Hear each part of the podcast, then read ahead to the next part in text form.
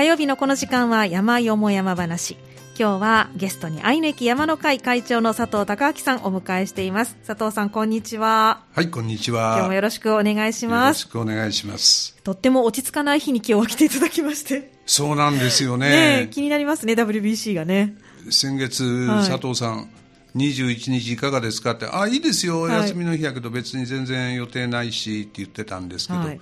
まさかね。まさかね、ここに当たると思ってなかったですね。全然そこまで把握してなかったですね。ねなかったですね。ちょっとさっき同点にせっかく追いついたのに、またね、逆転されてしまってるので、なんとかね、はい、えー、勝ってほしいですけれども。はい。はい、祈りながら。祈りながら、今日は山よも山話進めたいと思います。はい、お願いいたします。さあ、では、あの、愛の木山の会の最近の活動から少しご紹介をね、いただこうかなと思うんですが。えー、っとね、あのー、まあ、前回お話ししてからは、はい今月の第2土曜日11日ですね、はい。えー、にあの金山へ笹山の金山へ行ってきましてね、はい、あのいろいろお花が咲き出したんで、うん、金山に登ってあの麓の追手神社大山宮へ行って、はい、春のお花お花、うん、えー、雪割一芸であったりセリビア・オーレンダー節節分草が少し残ってましたね、うん。はい、それから菊崎一芸だとか、うん、そういう花がちょうど天気も良かったんで、あのー、その辺のお花を満喫できたのが第2土曜日、はい、で今度ね今週の土曜日にそのお花シリーズ第2弾で、はい、えー、今度はあの能勢のね青貝山って前藤本さんが一回紹介されてたと思いますけれども、はい、そこへ三俣を見に行こうと。いう予定なんですけど、なんか今日の午後、夕方ぐらいから、ちょっとね、お天気がこの1週間、今週は雨模様ですね。ね菜種梅雨っていうやつですか、例年、まあ、この時期、非常に微妙になるんですけれども、えだからね、果たしてどうかなっていうのが、今の心配事項ですね。うそうですね。でも今年は春が早いですよね。早いですよね。うもう大阪も、ん？昨日おとつい？ね、桜の開花宣言、はい、今日が予報だったですけど早まりましたね。はい、ね、はい、ただ2年前の2021年も同じ日だったみたいですね。そうでしたか。ね、去年よりは4日早いけれども、うん、2021年と同じ日だと。なるほど。だから観測史上最短ではない、ない、ということのようですけどね、だけど暖かいですよ。暖かいですね。ねね。一気に春モードに。なっていますけれども。春モードで、はい、山登りにはもう絶好の季節になってきましたけど、ねね、まあ、片方では春になって絶好の季節になってきたんだけど、ええコロナがね、はい、あの沈静化してきたくれたおかげで、うん、おかげで。山登りだけじゃなくて、はい、飲み会だとか。いろんな予定が通常通りに。同窓会だ OB 会だねゴルフだなんだかんだ。あのなかなか会えなかった友達がねいろいろ連絡してきてそういうのも忙しくなってきましたから。ありがたい忙しさですね あじゃそんな中、ね、はい、早くあの、はい、日常が戻ってきましたね。ねそうですね。嬉しい話です。さあということで今日はあのご紹介いただくのこれもあの春にぴったりのはい、はい、コースなんですね。あのさっき第1弾、山の会第1弾が今月第2土曜日に金山へ行って、はい、スプリングエフェメラル、うん、エフェメラルか、春の妖精たちを見てきましたと。うん、で第2弾が今週土曜日に予定している三俣と、はい、で第3弾ですね、うん、第3弾は4月の、まあ、第2土曜日本来第2土曜日なんだけど、ええ、あの私の予定で日曜日に変更しましたけれども、うん、今度は桜を見に行こうと。ああいいですね、えー、江戸彼岸桜とかね山桜とかソメイヨシノではないんですけれども、はい、ちょっとだから山に咲く桜ということですね。はい、それを見に行こうということでね、え、あの今日はですから山の会の予告編、皆さんにはこういうお山があるんで、うん、ぜひその辺の山桜が咲くシーズン、はい、まあと言っても今週末来週末後半ぐらいから4月の初めにかけてになりますけれども、はい、行かれてみてはいかがでしょうか、というような紹介になりますけれども、はい、あのその辺のお話をさせてもらいたいなというふうに、はい、あの昨日おとつい、え。えー、日曜日の日にですね、えー、下見に行ってきましたんで、はい、当然まだ桜は咲いてませんけれども、えあの非常に見どころの多いいい山だったんでね、はい、あのこの場をお借りして紹介させてもらおうと。はいいうふうに思います。はい、ありがとうございます。あの場所としては野瀬妙見山のあたりという感じですかね。そうですね。はい、あの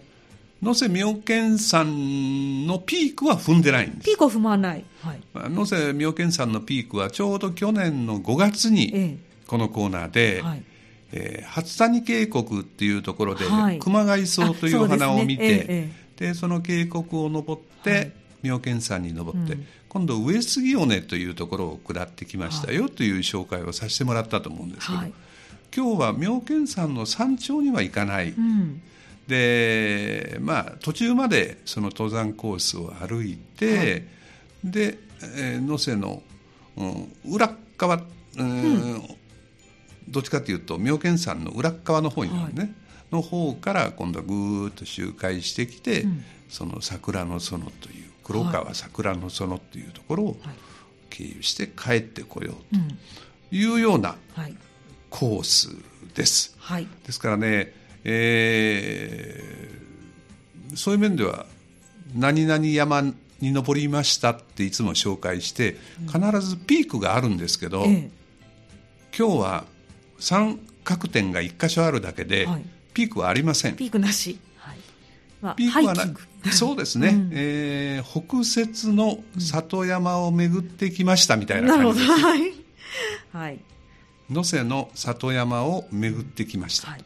その紹介です。はい。こんな感じですかね。はい、わかりました。まあ、里山を巡ってきたということですから、いくつかポイントがあるということですね。そうです。あの、はい、非常に魅力があるポイントがたくさんあるんで、ええその辺を紹介させてもらえればというふうに思います。はい、はい、まずはどこになるんでしょう？えっ、とね、まずあのー、これは妙見山の登山ルート。はい、妙見山の登山ルートっていうのは、えー、さっきも言いましたけど初谷渓谷はい、上杉尾根っていう新滝道っていうのがあった、はい、この辺のコースは私あの過去にも歩いたことあるんですけども、ええ、今日今今日紹介するのは大道越えという大道越え。はい。というまあ峠なんですけどね、はい、その峠から今度妙見山へ登っていくというコースがあるんですけど、ええ。えー、今日はその大道越えっていう峠から裏の能勢の方に抜けてしまうという、はい、でこの大道越えっていうのは川西市の黒川地区っていう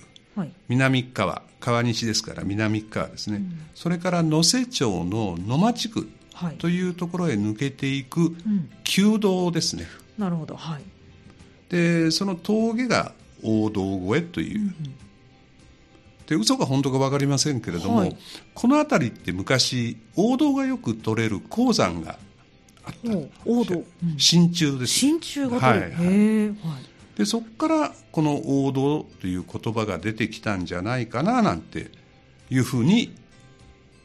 書いてありました、うん、漢字は違うんです、ね、漢字は違います。黄色い銅ではないですね。黄色い銅じゃなくて、はい、大きいお堂なんですけど。大きいお堂、うん、大きいお堂に超えるという字ですね、はい、でね、あのー、このコース初めてなんですけれども、ええ。このコースの魅力として一番面白いなと思ったのは、台場くぬぎ林っていうのがあるんですはい。台場。お台お台場。の台場ですね、うん。うん、台場くぬぎ、はい、知ってます？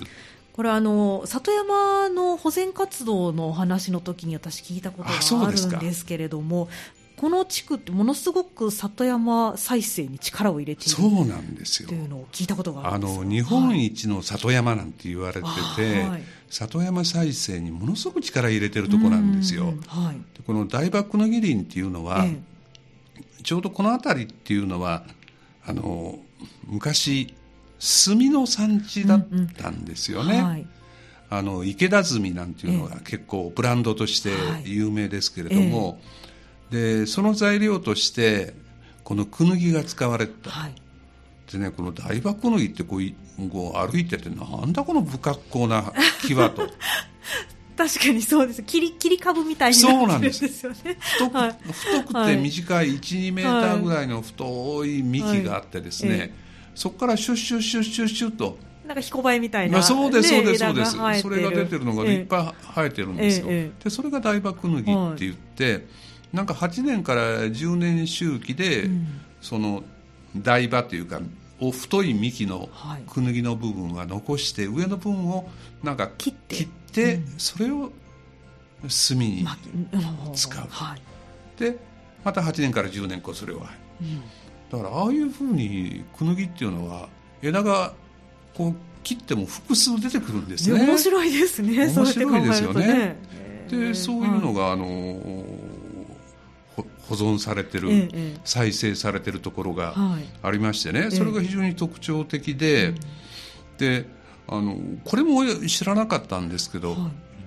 あの林業遺産っていうのがあるんですね。林業遺産。はい。あのいろんな遺産がありますけど。ね、ね、この間は日本遺産の話がありました。久保田さんが日本遺産を紹介されてましたけど、はい、今度林業遺産。でこれはね日本森林学会というところが、はい。100周年を記念して、はい、2013年からスタートさせたんですね新しい、新しいですよね。まだだからちょうど10年ですね、で現在全国で48か所ぐらい、はい、その認定されてて、うん、その一番最初に10か所選ばれた時からですね、はい、この黒川地区蟹西黒川地区の、うん。大爆の義林っていうのが入ってるあと再び山だとかね兵庫県でいうと。そうなんですね。それから京都の北山杉とかそんなの入ってるみたいですね。そうですか。初めて知りました。林業遺産にもなってる。なってる、はい、だからそのクヌギの木林を見るっていうのも、なかなか面白いなと、うん、ですからこの大道越えっていう。これなんか能勢電鉄の敷地内みたいですけどねやっぱり、ね、はい、そういうところが一つ目の見どころ。はい、から二つ目はね、うん、これはあの藤本さんも以前、一緒にあの歌垣山に行った時に、はい、歌垣山から今度能勢網尾県山の方に行く途中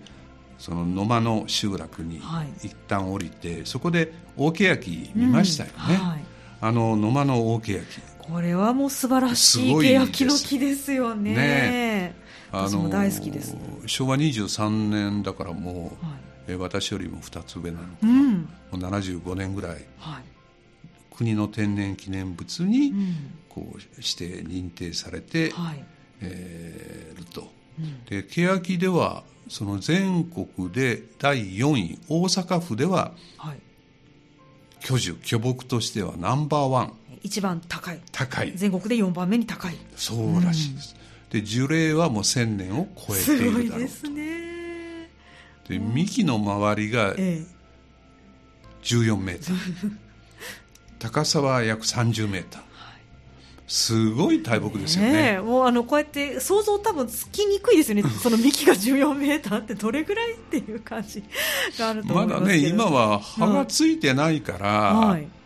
まだそのスケール感ってもう一つだけど、あれね、あれでね、こういろいろ葉が茂ってくると。すごいですよね。大きさが本当に巨木ですよね。あの巨木、あれはやっぱりね、見事だと思います。でね面白い話ではそのフクロウの仲間の青葉ズクっていうのがそこにこう来てこう渡り鳥なのかな？来ていつもそこで繁殖するらしいですよね、うん、その中に入って、初夏ぐらいですかねだと思いますけどね。ね。見てみたいですよね、ねうん、でまあ近くに欅資料館があったり、はい、それからね今回あの登るルートにね、ええ、ありなしの道っていうことが書いてあるんですよ。ありなしの道コースに、うん、なんだこれありなしの道って、うんうん、あるのかないのか。あるのかないのかと思ったんですけども、はい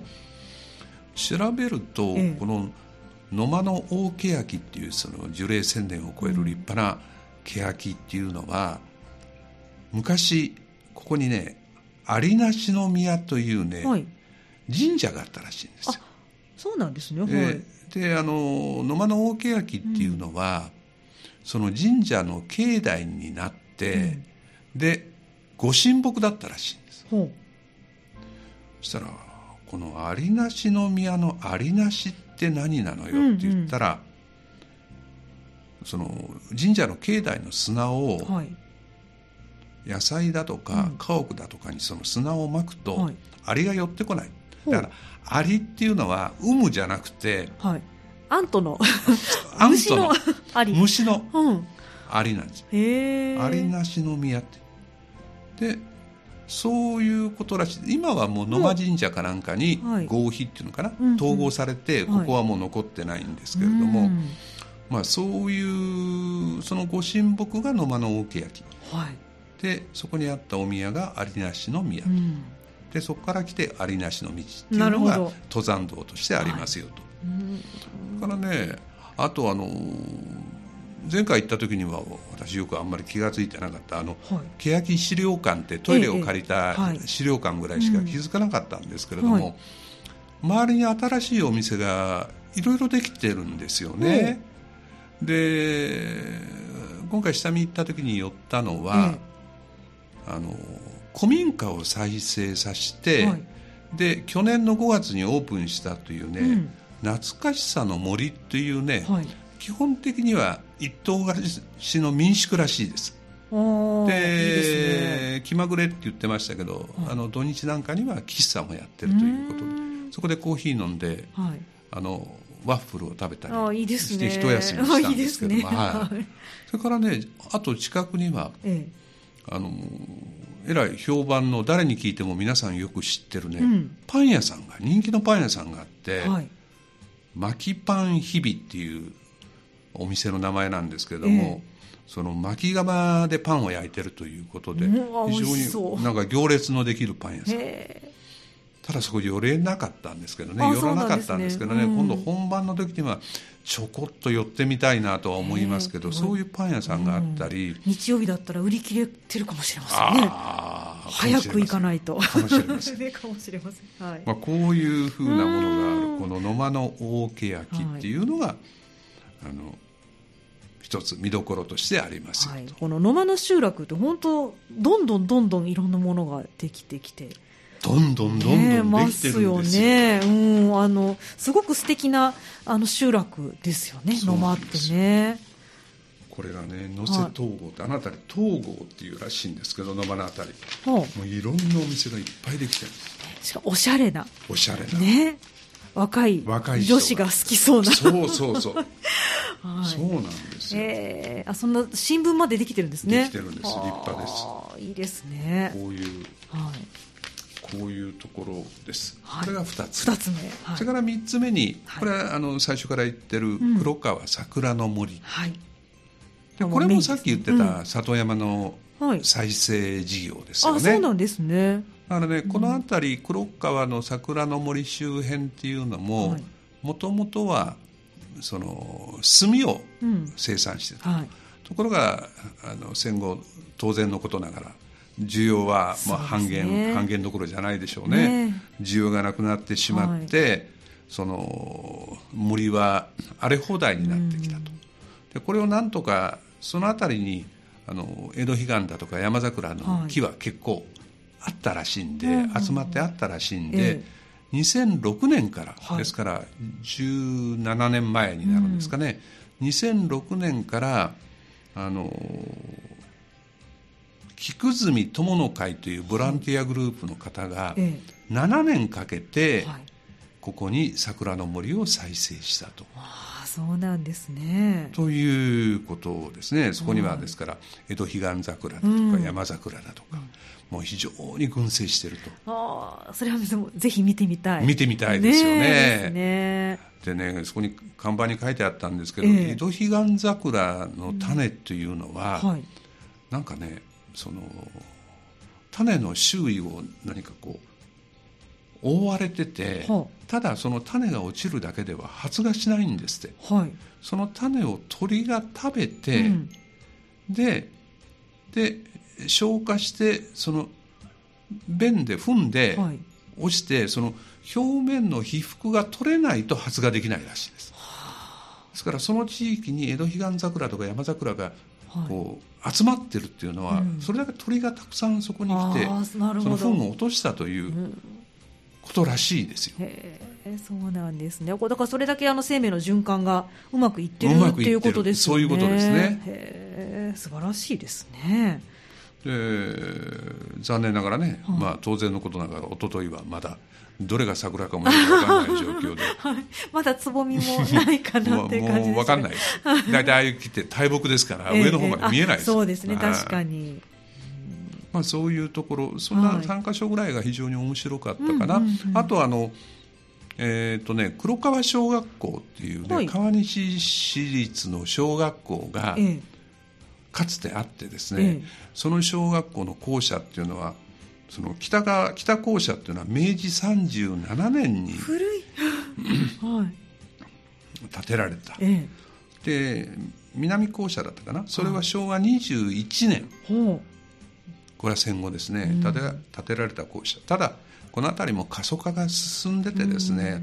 昭和52年に廃校になってる、はい、ですからもう結構廃校になって立つんですけど、そこをこの黒川公民館として、今あの再生してですねで開放してると。ただこここの間寄れてないんですけど、はい、これもあの非常に面白そう、ね、歴史的な価値がありそうですよね、はいはい、なんか映画とかで使われそうな、ね、ね。気がしますよねそういった場所っていうのはね。だから、まあ、あのさっきも言いましたけどこの辺り吉川地区とか黒川地区っていうのは、その日本一の里山って大きな看板もついてますけれども、というところなんでこの里山再生事業に関連して新しい人たちもいろいろ移り住んできて、うん、その村おこし町おこしをやってるというようなねこの辺りをこうずっと巡ってくると、うん、ですから何々山に登りました、はい、3000メーターです1000メーターですなんていうことはではなくてね、はい、里山巡りとしてこれからちょうど桜も咲くしいいんじゃないかなと。いうふうに思います。なるほど、わかりました。日本の原風景をたどるような、ね、ね、そんな俳句になりそうですね。はい、はい、では後半は実際にね、歩かれたルート、見どころももう一度含めてご紹介いただきたいと思います。はい、後半もよろしくお願いします。はい、よろしくお願いします。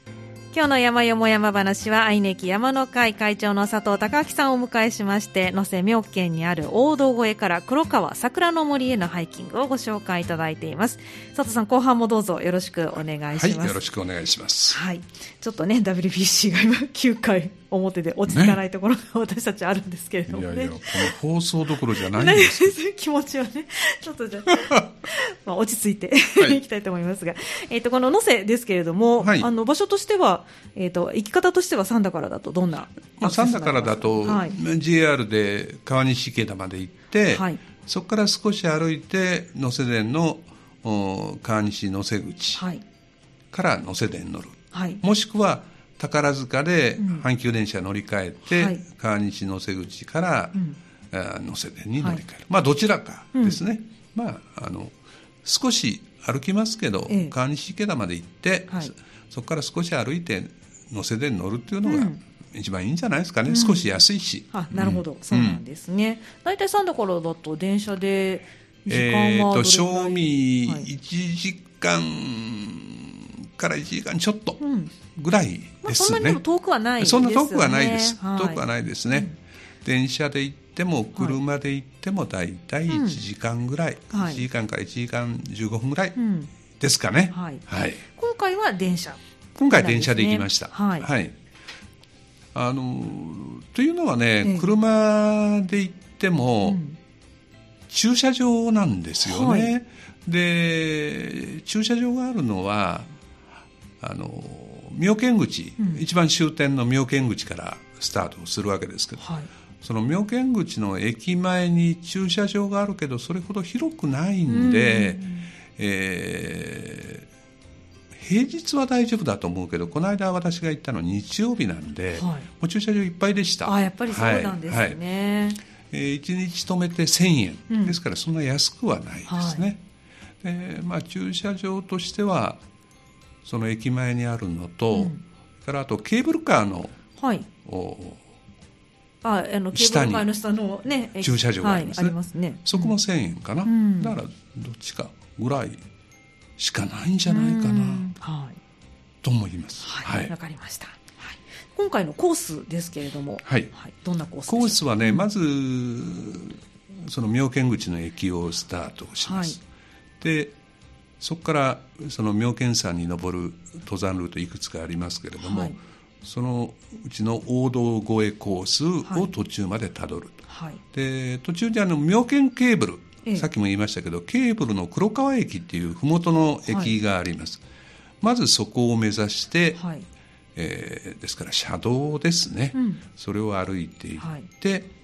そこから登山道に入って、うん、さっき言った峠の大道越えに行きました、うん。でそこのところがあのこう四つ辻みたいになってましてね、うんうん、でその峠をこの尾根伝いに右に登っていけば妙見山、うん、で本来のコースはまっすぐそのまま下っていって、えー、能勢町の野間の方に降りていく、うん。はい、でねあの下見なんで、ええ、ピークさっきのピークの話じゃないけど、はい、ピークを一つも踏まない、うん、えー登頂する山の数も一座もゲットできない というのはちょっと寂しい。ちょっと寂しいんで、はい、その四つ筋になってる左側にね、ええ、振の山という山がある、はい、それをピストンしました、はい、ちょっと寄り道。寄り道をしました、うん、でまたその大道越えの峠に戻ってきて、うん、そこからあの旧古道のその道を下っていって野間に降りる、はい。で野間で降りてその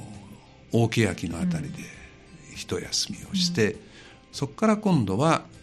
桜の園に向かいます。桜の森に向かいますと、はい、でその向かう登山道がさっき言いました、ありなしの道という道をたどっていでその桜の森の手前に三角点が一つあります、はい。出の出る野原と書いて出野というものですよ、うん、珍しい、三角点、はい、でそこのところを通って桜の森へ行って、はい、桜の森から下っていって、はい、黒川の集落の入り口のあたりに、うん、さっき言った黒川小学校跡、うん、今の公民館がありますと。でそこから今度はもう車道を通って、うん、えー、妙見ケーブルの黒川駅を通って駅に戻った、はい、まあ、そんなコースですね、はい、まあ、周回周回です。えー、ことですね、はい、半時計回りに周回をすると、で距離でいうと11.5キロ、はい、で累計の高低差が640メーター、うん、標準のコースタイムとしては4時間から4時間半ぐらい。のコースですね、特別そんな危ないところがあるわけではありません、うん、えー、ちょっと距離はありますけれども、はい、下の道路歩きもあるので、うん、そうですね、はい、あのそんな心配するようなコースではないとなるほどいうふうに思います。わ、はい、かりました。はい、はい。じゃあ実際に歩かれた見どころなども。はい。えっ、ー、とね、うん駅に着いたのが8時40分ぐらいではい、で駅前にねこれあの駅前は豊野町になるんですね、はい、豊野郡豊野町、うん、ですから今度は豊野豊野郡豊野町と川西市と豊野郡能勢町、うん、この3つの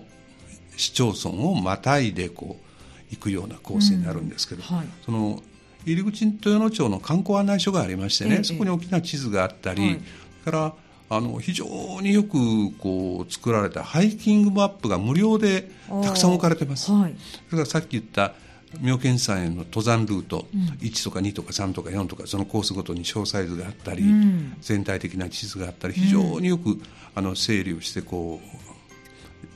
力を入れてるなという、ね、伺えますけど、その辺でいろいろこうあのパンフレットなんかを入手したり、うん、トイレを済ましたりして、スタートをしたのが8時55分だったと思います。はい。はいで最初はあの花折街道というね、うん、あの街道を歩きます。昔の参道ですね、はい、えー、石碑だとか、うん、あいろいろ可愛いモニュメントだとかお花だとか飾ってあるようなところで、うん。はい、あのこれからの時期はあの露店でたけのこなんかも売ってたり。ああいいですねまだおとついは売ってなかった。4月に入ったら、ね、はい、出るかもしれません、ね、あの言ってました。あそうですか。露店で野菜は売ってましたんで。そうなんですね、はい、じゃあちょっと行きしに買っていくと重いですけど、うん、あの行き帰りなくなってるかも分かりません。ね分からないのでちょっと買って。歩くのもいいかもしれません、ね、そういうその街道を歩いて、はい。えー、25分ぐらいでその黒川駅に着きます、ケーブルのね、妙見の森ケーブル黒川駅と、うん、でここからあのケーブルとリフト乗り継いでいけば、はい、簡単に上まで行けると、うん、妙見山の山頂には行ける、はい、でこれもね調べたらね、ええ、開業が1925年なんですよこのケーブル。そんなに古いんですか？すごいですね。あと2年経ちゃ100年ですよ、年。すごい、はあ、ただ戦時中から、うん戦後1960年だったかな、うん、あいや60年だったかな、うん、なんか15年ぐらい休んでます。そうなんですね。でも戦時中に鉄とか持っていかれなかったんですね。あ持っていかれたみたいですよ。あ持ってかあそれで休んでたってことうん、休んでたあそういうことなんですね。今あの妙見山へバス路線はなくなってますから、うんうん、簡単に妙見山登ろうと思ったら、はい、このこれを使う利用すると、ただね利用客は減ってるみたいですけども。あそうなんですね。で大道越えコースの登山道は、はい、えー、ケーブルに向かってケーブルの駅に向かって左手に沿ってずっと入っていくと、うん。はい、そして渓谷沿いに道がつながってます、はい、で、まあ、雰囲気は非常にいいですね。あの渓谷沿いで。図書が2回ぐらいあったかな、うん、図書が2回ぐらいあって、はい、あのちょっとした岩場みたいなところとか少し急なところもありますけれども、うん、基本的によく整備されてる、その道をこう登っていって、えー、そうですね25分ぐらいですかね、はい。うん、えー、大道越えまでスタートをして8時55分にスタートをして、大道越えに着いたのがちょうど10時1時間5分、ですから、まあ1時間ぐらいでこの峠まで着きますとい。うことです、で右に行きゃ妙見山、はい。で寄り道をしてその振の山という標高547メーターの 山に結構急でした。これが一番急でした。そうでしたか、はい、のんびりかと思ってましたけど。もうこれが一番急です、はい、でこれを往復して30分35分ぐらいかかりました、うん、上で休んだりました、はい、でまた戻ってきて、でそこからあの野間に下っていくと、はい、旧道を下っていくと、でその道はね途中崩落してるところもありましたけども、はい、非常によく整備されてて、うんうん、あの迂回路なんかもきっちりとら作られてて、ええ、で途中からはもう本当に幅の広い林道かなと思うぐらいのいい道です、うん、緩やかな下り坂で、はい、でそこを下っていきますと、はい、で野間の大欅まで、うん、その大道越えから下り道を40分ぐらいかかって大欅におりました、はい、でここでそのトイレ休憩をしたり、うん、それからさっき言いましたけどあの懐かしさの森というね、はい、その古民家再生で、はい、えー、喫茶もやってるというところで、コーヒー飲んだり いいです、ね、ワッフル食ったり、はい、ゆったりのんびりできる。パン屋も行きたいなと言いながらパン屋行くのを忘れてあそうだったんですスタートしてしまいましたけど。残念。で、はい、そこから今度は向かうわけですけど、はい、でそこから向かうコースがさっき言ったありなしの道という道です、うん、この道もよく整備されてますけども、はい、あのねこのありなしの道への入り方が、橋を渡ってすぐに右に入らないといけないんですけれども、そこにね標識がないんで、あの古い標識はね地面に落っこちたような標識があったんですけど、はい、それに気づかずにちょっと行き過ぎて戻りましたけれども、えーはい、途中からはもう地元の方がボランティアの方が整備されてるって言ってましたけれども、うん、あの下草なんかきれいに刈られた道が続いてます。はいでそんな急な道ではないです、うんうんうん。はい、急な道ではないです。そこから30分35分ぐらいで、はい、えーさっきの三角点。その三角点って言っても366メーターしかありません、うん、で標識には「ありなしピーク」って書いてありまして、はい、あの出る野原出野山というピークがあります、はい、でここはもう全く眺望はない、はい、山頂感はありません。そうですか。三角点があるだけ。三角点が、ね、ここが山頂という感じですね、うん、でそこからもう5分も下れば、はい。えー、黒川桜の森に入ります、はい、でねそこで大きな失敗をしてましてね、はい、でそこに分岐がありまして、うん、左手にいると行くと微笑み桜、はい、微笑ですね。微笑み桜、うんはい、右に行くと村雲桜、うん、群れる群の雲の桜と書いてありまし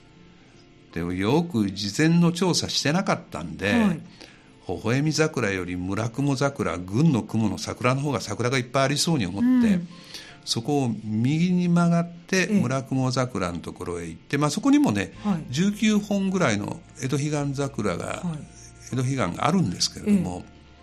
後で調べると一番メインのところはその微笑み桜っていうのがこの桜の森のシンボルツリーで、えその辺り一帯がもうずっと整備されてるんです。そ、ね、そのボランティアグループの方が整備されてる小屋があったり、はい、ベンチがたくさん置いてあったり、え、桜がいっぱいあったりするで